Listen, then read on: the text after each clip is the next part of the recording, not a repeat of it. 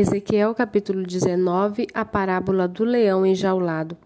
Quanto a você, faça uma lamentação sobre os príncipes de Israel. Diga: Que bela leoa entre os leões era sua mãe, deitada entre os leõezinhos, criou os seus filhotes.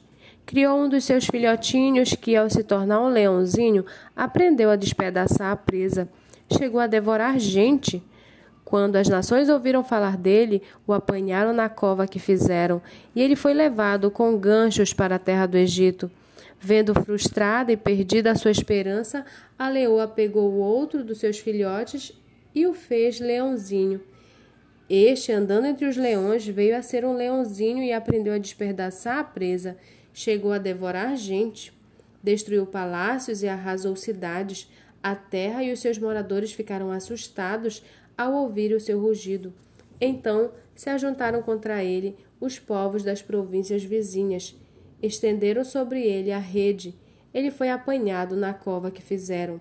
Com ganchos meteram-no dentro de uma jaula e o levaram ao rei da Babilônia. Deixaram-no preso para que nunca mais se ouvisse o seu rugido nos montes de Israel. Sua mãe era como uma videira dentro da vinha, plantada junto às águas, ela frutificou e se encheu de ramos por causa das muitas águas. Os galhos fortes se tornaram para ela cetros de dominadores.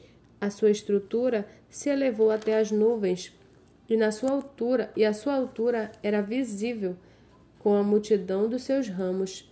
Mas ela foi arrancada com furor e jogada no chão. O vento leste secou e os seus secou os seus frutos. Seus fortes galhos foram quebrados e secaram, o fogo os consumiu. Agora a videira está plantada no deserto, numa terra seca e sedenta.